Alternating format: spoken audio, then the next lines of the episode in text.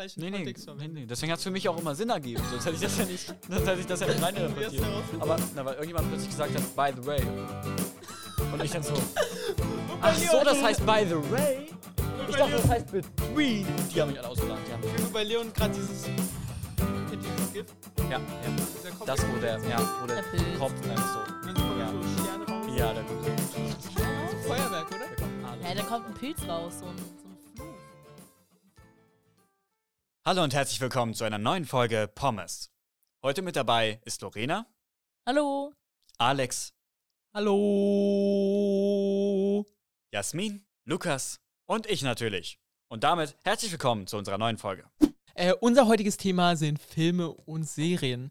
Da das Jahr 2022 mittlerweile vorbei ist und wir im neuen Jahr unsere erste Folge produzieren, haben wir gedacht, dass wir ein bisschen auf die Film- und Serienlandschaft des letzten Jahres Rückblick nehmen. Und so haben wir uns unter anderem die meistgestreamten Serien des letzten Jahres herausgesucht. Außerdem auch die bestbewertetesten Filme sortiert. Wir reden dann auch nochmal darüber, wie Filme eigentlich normalerweise im Netz bewertet werden, wie sinnvoll es ist und worauf man dabei achten kann und was so die besten Quellen sind. Und ansonsten reden wir auch ansonsten über Filme, die wir mögen und alles andere da drum herum. Genauso zum Beispiel auch darüber, wie Filme überhaupt entstanden sind oder Serien, wo die eigentlich herkamen. Genau. Und wir würden vielleicht jetzt die Chance nutzen und jedem einem von uns die Gelegenheit geben, eine Serie, die er gerne präsentieren würde oder die er gerne den anderen vorstellen würde, die er einfach sehr schätzt, mal zu nennen. Okay, also meine eine Lieblingsserie, die ich denke, die ihr definitiv nicht kennt, also nämlich die andere. Und zwar ist es äh, Avatar Herr der Elemente. Ich weiß, es ist eine Kinderserie, aber keine Angst, gefühlt. So, ich habe die erst später geguckt. Also ich habe die nicht geguckt, als ich so neun war oder so, sondern ich habe die erst mit 13 oder so geguckt und es ist halt einfach so gefühlt so Lebensratschläge, aber gut verpackt in so einer Folge. Und dadurch wusste ich, was ein Haiku ist und konnte in Deutsch punkten. Ja, durch die eine Folge, die ich geguckt habe. Und ich habe die so dreimal durchgeschaut und die ist voll cool und sollt ihr auf jeden Fall gucken. Ich bin enttäuscht, dass du denkst, dass wir nicht wissen, was Avatar Herr der Elemente ist. Sorry. Feuer.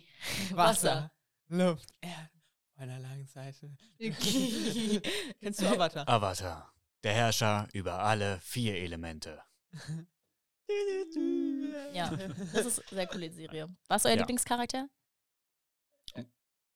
Die, die, die, die Schwester von dem Typen mit der Augenwunde, die so Blitze schießen kann. Ach so, äh. Suka, Suki, irgendwie so. Nein, Suki. Nein. Aber äh, Suko heißt der Bruder. Boah, ich, ich liebe diese Serie. Azu- Azura- As- Azula. Azula!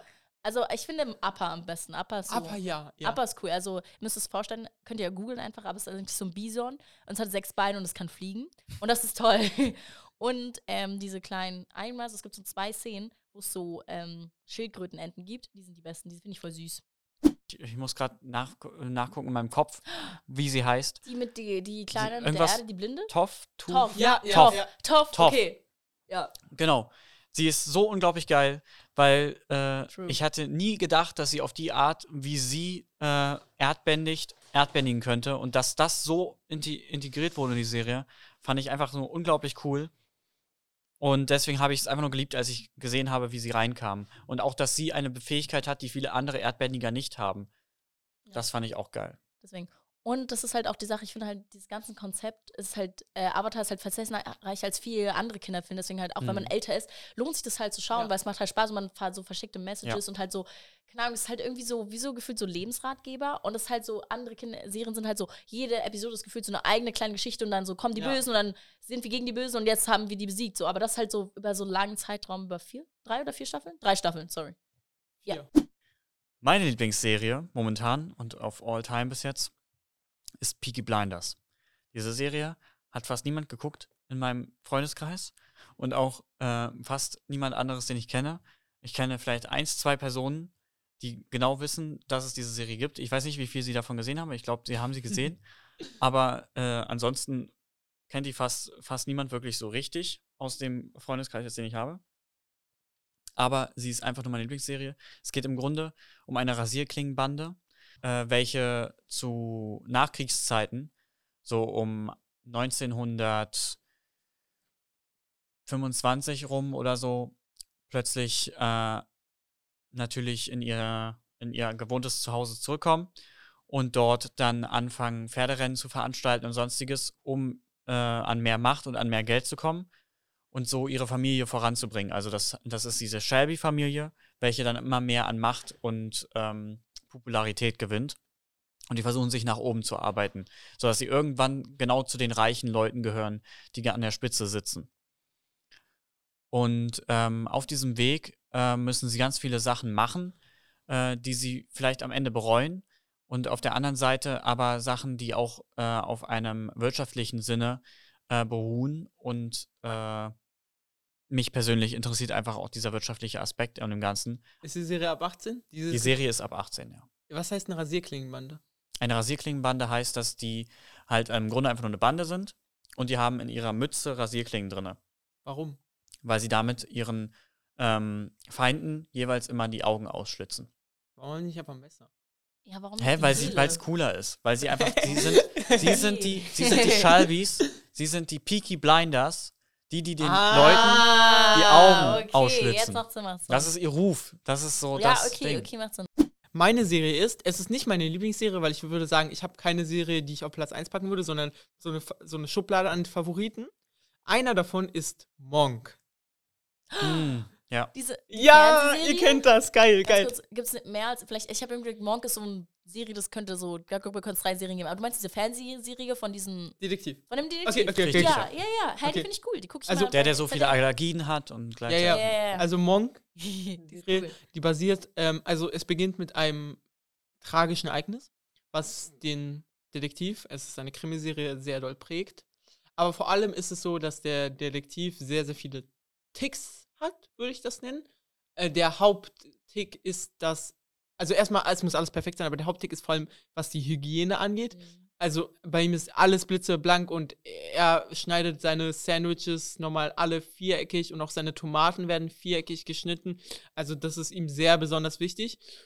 Ja. Und er will zum Beispiel auch keine Leute anfassen, also alles muss blitzblank sein, auch wenn er andere Leute anfassen muss, da ein Taschentuch zwischen Ja. sein oder alles desinfiziert oder so ist halt sehr, ja.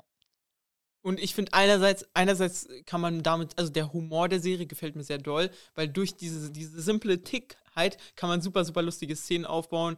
Also mit, Konfrontationen mit Mördern, äh, wo er aber nicht irgendwie in Kontakt kommen will, weil er eben diese Phobie hat. Und äh, er hat außerdem als zweiten Charakter eine Assistentin, die ihn da unterstützt, diese ganze Geschichte mitverfolgt.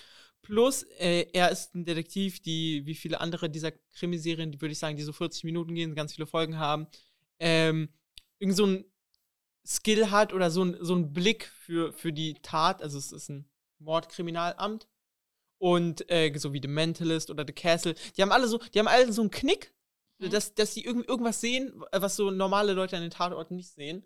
Und das ist halt das, was ihn besonders herausstellt, weswegen er auch ohne oder trotz dieser Phobie äh, so erfolgreich ist beim Morddezernat. Ja. Und ähm, diese Serie ist, wie ich vorhin auch im Gegensatz bei Leon gefragt habe, äh, also quasi kontextlos schaubar. Das heißt, man kann ein, zwei Folgen gucken in Staffel 3, 4, 5 und man kann sie trotzdem enjoyen. Plus, äh, es in der Serie so, dass es zwar so geschaut werden kann, aber es sich trotzdem lohnt, von Anfang an zu schauen, weil man dann eine, so, ich würde sie nennen, Side Story, so eine Nebengeschichte mitbekommt. Also einerseits bezogen auf das tragische Ereignis, was ich vielleicht noch nicht nennen werde, und äh, einfach auf die Entwicklung des Charakters über die ganz vielen verschiedenen Staffeln. Weil es könnte ja sein, dass sich seine Phobien bessern. Man weiß es nicht. So, nun kommen wir zu unseren Lieblingsfilmen. Anders als bei den Serien, das ist explizit mein Lieblingsfilm. Das ist Platz 1. The Big Short. Kennt den einer von euch? Nee. Okay. leid. Ich kenne ihn. Okay, okay, okay. Also der Film reiht sich in so eine Finanzfilme-Kategorie ein. Die aber natürlich unterhaltsam gemacht sind. Also klar, es gibt noch so abstrusere Varianten, so Wolf of Wall Street, aber oder Finanz Börse. Und da gibt es noch so vielleicht mh, ernstere Varianten wie so Margin Call. Aber The Big Short quasi basiert auf einem echten Ereignis. Und äh, es ist auch manchmal wirklich so, das ist ganz lustig oder interessant, wenn die Referenz im Film wirklich so passiert ist, dann sprechen die auch einfach im Film in die Kamera, ja, genauso ist es passiert. Ah, hey, so ist ja nicht cool, so ist ja nicht mehr lustig, wenn es so in einem Film ist, ist es halt so, ja, da, da, da, da, und dann wird direkt zum Zuschauer gesprochen. Ich finde es halt auch, also kommt auch an, wie man es einsetzt, aber es kann, kann als ein sehr, naja, witziges Stilmittel rüberkommen. Und deswegen, ich mag so auch Serien eigentlich vor allen Dingen, in denen sowas zwischendurch gemacht wird. Ja. Und äh, es basiert, also die Szene basiert auf, den, auf der quasi Immobilienblase äh, also Mortgage, Mortgage Crisis, äh, also ich überlege gerade das deutsche Wort für Mortgage, aber quasi ein Hauskredit würde man es so nennen, ähm, die halt durch sehr viel Spekulation an den unterschiedlichen Finanzinstituten getrieben wurde. Äh, genau, aber dort war es, wo die Housing Market, und das Geile an dieser Serie ist, finde ich, trotz dass dieses Thema so öde ist, also, oder viele finden, dass so Finanzzeugs öde ist, aber die machen das so richtig gut, weil die holen sich in der Serie zum Erklären von diesen komplexen Finanzderivaten, holen die sich so famous people, die das erklären. Zum Beispiel irgendwie, dann kommt eine Szene und dann fängt an, Selena Gomez irgendein Finanzprodukt zu erklären. Oder Margaret Robbie oder irgendwelche Harvard-Professoren. Und dadurch wird dem Average Viewer ein komplexes Produkt einfach erklärt und es ist unterhaltsam gemacht, weil du so ein bisschen auf der Seite des Underdogs bist. Also so wie in diesen ganzen Bankräuben und so weiter. Du willst, weil es gibt auch Leute, die quasi, die sagen voraus, dass diese Blase platzt und die verfolgst du so im Laufe der Geschichte. Ah, okay. Das klingt sehr interessant. Generell, ich liebe es, auf Underdog-Seite zu sein. Das ist viel, viel unterhaltsamer. Besser, ja, finde ich auch. Ich bin ein, ich bin ein hoffnungsloser, ein hoffnungsloser Romantiker und äh, dahingehend äh, denk, hoffe ich immer auf die erste, äh, auf die wahre Liebe und sonstiges. und es gibt einen Film, der ist zwar irgendwo klischeehaft und ich mag klischeehaft eigentlich nicht, aber ähm, auf irgendeine Art und Weise verzaubert er mich durch die Charaktere, die dort sind und die dann trotzdem das so widerspiegeln, wie ich es mir in echt vorstellen könnte. Auch wenn es dieses Reich-Arm-Verhältnis ist und sonstiges. Also es geht um ein Paar, äh, ich sollte vielleicht erstmal den Titel nennen, wie ein einziger Tag. Oder im Englischen The Notebook, glaube ich. Oh, habe ich mal geguckt, wie ein einziger Tag. Genau. So, und äh, in, dem, in dem ganzen Film geht es darum, dass ein junges Paar ähm, sich ineinander verliebt und äh, nun äh, durch bestimmte Strapazen durchgehen muss, so dramamäßig, wie es halt oft bekannt ist. Äh, der eine ist arm, der andere reich, der eine will studieren gehen, der andere will irgendwie eigentlich da bleiben, wo er ist und sonstiges, also durch viele Sachen durchgehen muss. Es ähm, kommt zu vielen Schwierigkeiten und die Frage ist dann immer am Ende offen, kommen sie jetzt noch zusammen oder kommen sie nicht zusammen? Und ähm, genau, das ist so diese ganze Sache. Im Grunde ist es nichts unglaublich Spannendes, sondern es ist eher etwas Herzergreifendes und etwas ähm, Wunderschönes, meiner Meinung nach. Mein Lieblingsfilm ist Mulan, aber nicht die Echtmensch-Verfilmung, sondern die animierte von 1992 oder so. Äh, das Pack checken wir jetzt nochmal okay. kurz, aber ja, das ist eigentlich ein ganz cooler Film. Ähm, Mach ich dann. Und zwar geht es halt quasi um ein Mädchen, das ich weiß nicht, Entschuldigung. 1998. No, sorry, der Film wurde 1998 gemacht und es geht halt quasi um ein Mädchen, die, oh, nee, anders, anders. Der Film spielt in China und dort bricht quasi Krieg aus. Beziehungsweise, ja, das wird so ein bisschen, die chinesische Mauer wird überrannt und quasi die, der Vater von dem Mädchen soll eingezogen werden ins Militär und sie geht quasi statt ihm zum Militär und da gibt sich halt quasi als Mann aus und trainiert da, etc. Und ja, leider kann ich den Plot-Twist nicht so verraten. Also eigentlich ist es kein.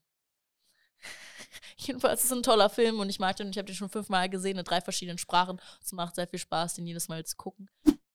Und jetzt mal weg von dem, was wir mögen und hin zu dem, was die breite Masse so mag.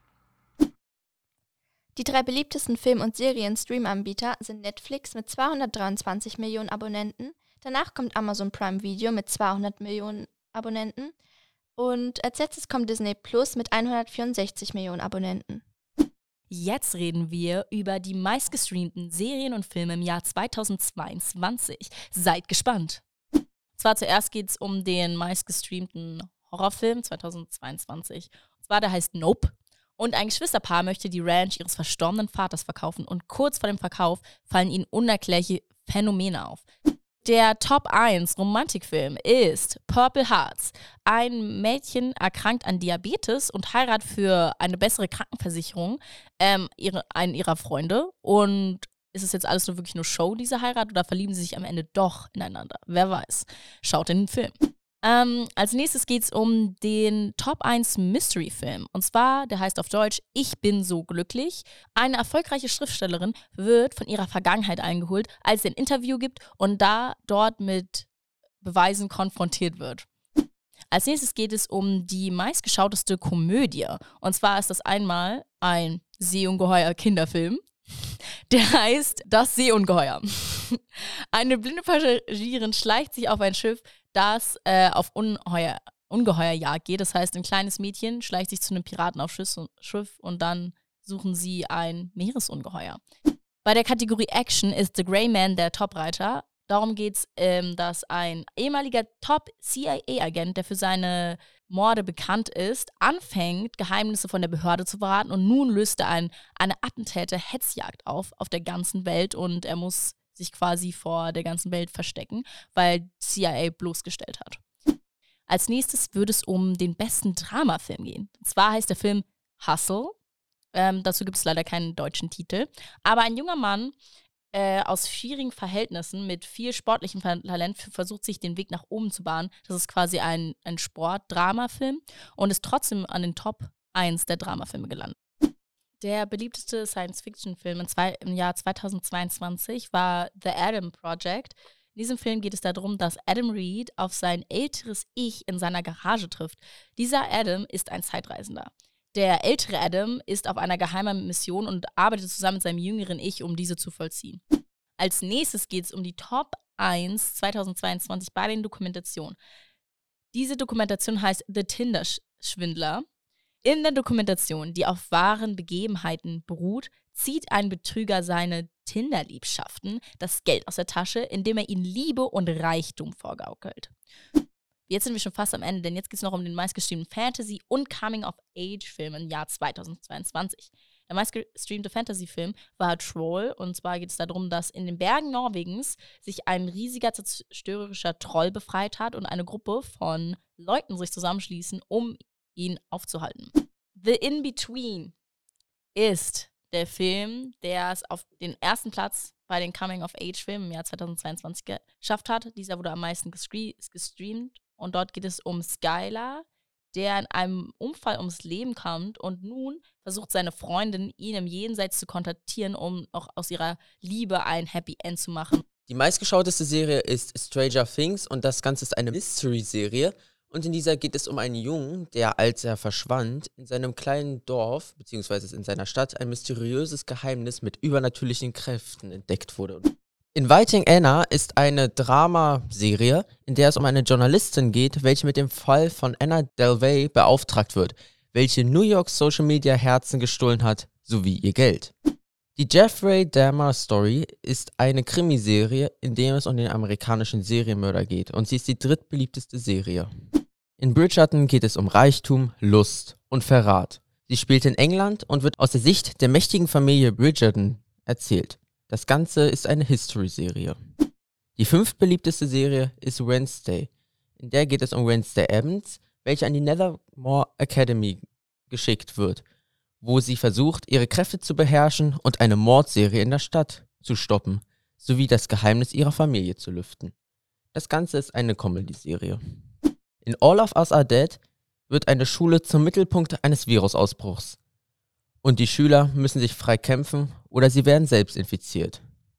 Das Ganze ist nichts für schwache Nerven, denn es ist eine Horrorserie. Als Johnny Lawrence als Wiedergutmachung die Cobra Kai Karate Dojo wieder eröffnet, wird seine alte Rivalität mit Daniel LaRusso neu entfacht. In dieser Serie geht es um Phil Action. Und in der Science-Fiction-Serie 1999 fahren Passagiere mit einem Kreuzfahrtschiff über den Ozean zum neuen Kontinent. Jedoch nimmt das Ganze eine mysteriöse Wendung, als das Schiff auf offenem Meer auf ein weiteres trifft. In Alchemy of Souls trifft eine mächtige Zauberin einen Mann, welcher ihre Hilfe braucht, um sein Schicksal und das Schicksal seiner ganzen Familie zu ändern bzw. zu retten. Wenn ihr vielleicht einen Film schauen wollt, aber noch nicht genau wisst welchen und ihr euch einfach umschauen wollt, dann kann es durchaus sinnvoll sein, sich mal die Bewertung der Filme anzuschauen, damit man eben nicht den falschen auswählt, weil man mit höherer Wahrscheinlichkeit eben einen viel besseren findet, wenn man auf Seiten wie Rotten Tomato, Metacritic oder IMDb geht. Dafür gibt es beispielsweise auch Erweiterungen für den Browser und ich stelle euch mal diese drei Bewertungsseiten vor, weil die super, super praktisch sein können. Als erstes haben wir Rotten Tomatoes. Die kalkulieren quasi in Anführungszeichen, wie gut ein Film ist, einmal anhand dessen, dass es so eine Art Tomate gibt. Und wenn quasi 60% der User, beziehungsweise anders der je, äh, Filmkritiker diesen Film positiv wahrgenommen haben, dann kriegt es eine Tomate. Und wenn 60% es negativ wahrgenommen haben, dann ist es so eine Art verrottetes Symbol. Und es gibt auch eine Kategorie, die heißt Certified Fresh. Das sind dann quasi wirklich die ganz guten Filme, die quasi von 75% der Kritiker positiv wahrgenommen wurden. Und zusätzlich gibt es auf Rotten Tomato nicht nur diesen Tomate oder dieses Certified Fresh, sondern auch den Popcorn-Behälter. Der kann eben voll oder umgekippt sein. Und dort werden quasi die User-Meinungen einbezogen. Also wenn die User es positiv wahrgenommen haben, haben die einen vollen Eimer. Und wenn nicht, dann ist er halt umgekippt. Und das ist halt super, super praktisch, weil oftmals die Meinungen der in Anführungszeichen professionelle Kritiker und der User auch auseinandergehen. Und wenn man dann die Filme wählt, wo beides positiv ist, dann ist es sehr wahrscheinlich, dass man eine gute Wahl getroffen hat und hat man vielleicht einen schöneren Filmeabend. Als Alternative hat man noch IMDb. Dort werden die äh, Nutzerbewertungen einfach anhand der registrierten Nutzer von IMDb auf der Website kalkuliert, die Bewertung abgeben können. Und es gibt zusätzlich Metacritic, die machen das auch anhand von Filmkritikern. Bei IMDb ähm, ist ein guter Score zum Beispiel 7, bei Metacritic geht es bis 10, bei Rotten Tomato ist es eine Skala von 0 bis 100 Prozent. Und ja, wenn ihr also einen Film schauen wollt, dann ist natürlich das Allerbeste, was ihr tun könnt, zu schauen auf allen drei Seiten, welche Bewertung der hat. Und wenn er quasi im oberen Spektrum ist, dann habt ihr sehr wahrscheinlich eine gute Wahl getroffen und der Film wird euch positiv gefallen. Vielleicht aber auch nicht, dann könnt ihr ja selber eine Bewertung abgeben und hoffentlich die nächsten Zuschauer von diesem schlechten Film ersparen. Kommen wir nun zu der Geschichte des Films. Kino ist das älteste Bewegtbildmedium der Welt. Noch lange bevor die Fernseher in die Wohnzimmer der Menschen Einzug hielt, wurden Filme nahezu ausschließlich öffentlich vorgeführt. Richtige Kinos mit mehreren Sälen, so wie wir sie heute kennen, gab es zu Beginn allerdings noch nicht. Starten wir mit der Geburtsstunde des Kinos, die sich zurückverfolgen lässt in das späte 19. Jahrhundert, also zur Zeit des Kaiserreichs. Die Entwicklung der modernen Fotografie war seit längerem im Gange. Seit den 1850er Jahren war man bereits in der Lage, Abbilder der Realität zu erstellen. Die Herausforderung war es nun, bewegte Bilder aufzunehmen und auch wieder abspielen zu können. Es gab verschiedene Versuche, eine Art Bewegtbild zu erstellen, beispielsweise mit Hilfe von Serienfotografie oder des strobokopischen Effekts. Das waren allerdings noch sehr stockende Bewegungen, die nicht wirklich zufriedenstellend waren. Eine wirklich flüssige Bewegung abzubilden, gelang erstmals dem französischen Bruderpaar Auguste und Louis Lumière. Sie erfanden den Cinematographe, der Filmkamera und Filmprojektor in einem war. Damit fand die allererste öffentliche und bezahlte Filmvorführung am 28. Dezember 1895 im Grand Café in Paris statt. Dort wurden zehn selbst gedrehte Kurzfilme gezeigt, die je etwa ein bis zwei Minuten lang waren. Der Cinematographe konnte zwölf Bilder pro Sekunde aufnehmen und abspielen. Das waren gerade genug, um eine flüssige Bewegung darzustellen. Heute bestehen Filme auf der Kinoleinwand aus 24 Bildern pro Sekunde. Im Fernsehen sind es sogar 25. Das liegt daran, dass wir 24 Bilder pro Sekunde am ehesten als ein realistisches Bild wahrnehmen. Die Filme hatten keinen sonderlich künstlerischen Anspruch und zeigten ganz alltägliche Dinge, wie beispielsweise Arbeiter, die eine Fabrik verließen die Faszination an diesem neuen Medium war dennoch so groß, dass es ausreichte, alltägliche und banale Dinge auf der Leinwand zu zeigen, um die Menschen zu begeistern. Einer der Kurzfilme zeigte einen einfahrenden Zug in einen Bahnhof. Es hält sich der Mythos, dass die Zuschauer dabei so geschockt waren, dass sie von ihren Sitzen aufgesprungen sind. Der Wahrheitsgehalt dieser Geschichte lässt sich zwar nicht prüfen, doch sie veranschaulicht ganz gut, wie beeindruckend dieses neue Medium für die Menschen damals war. Die Anfänge des Films waren also geprägt vom dokumentarischen Charakter der Filme. Es ging rein darum, eine Bewegung filmisch festzuhalten und wieder abspielen zu können, ohne dabei eine wirkliche Geschichte zu erzählen. Nach ein paar Jahren hatte man sich allerdings an das Medium gewöhnt und somit stieg dann auch der Anspruch der Menschen.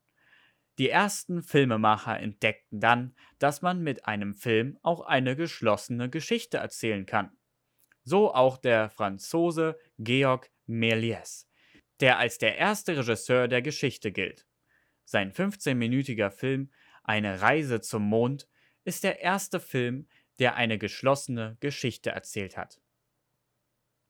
Der Film entwickelte sich relativ schnell zu einem Massenmedium und lockte knapp zehn Jahre nach der ersten Vorführung ein Millionenpublikum ins Kino. Vom richtigen Kinosaal konnte man allerdings noch nicht sprechen. Der Film hatte lange Zeit keinen festen Vorführort. Es gab viele fahrende Schausteller, die auf improvisierten Leinwänden wie Bettlaken kurze Filme gegen wenig Geld zeigten. Filme waren einfache, erschwingliche und relativ anspruchslose Unterhaltung für die breite Bevölkerung.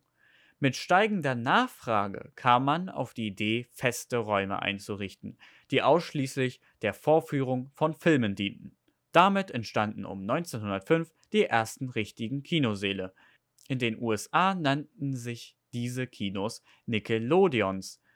Dort konnte man für einen Nickel 10 bis 15-minütige Kurzfilme ansehen. Mit der Verbreitung der ortsfesten Kinos entwickelte sich auch so langsam eine richtige Filmindustrie. In den Jahren danach kamen Farbe, bessere Auflösungen und die Special Effects dazu. Früher wurden Filme ja noch vom Band gecuttet, also wirklich mit einer Schere rausgeschnitten, wenn dort eine Szene raus musste. Heutzutage wird das ja alles digital gemacht. So, das war es auch dieses Mal wieder mit Pommes. Wenn es euch gefallen hat, freuen wir uns natürlich sehr und schaltet auch bei der lockeren Folge nächstes Mal wieder ein. Wenn es heißt Hallo und herzlich willkommen bei Pommes.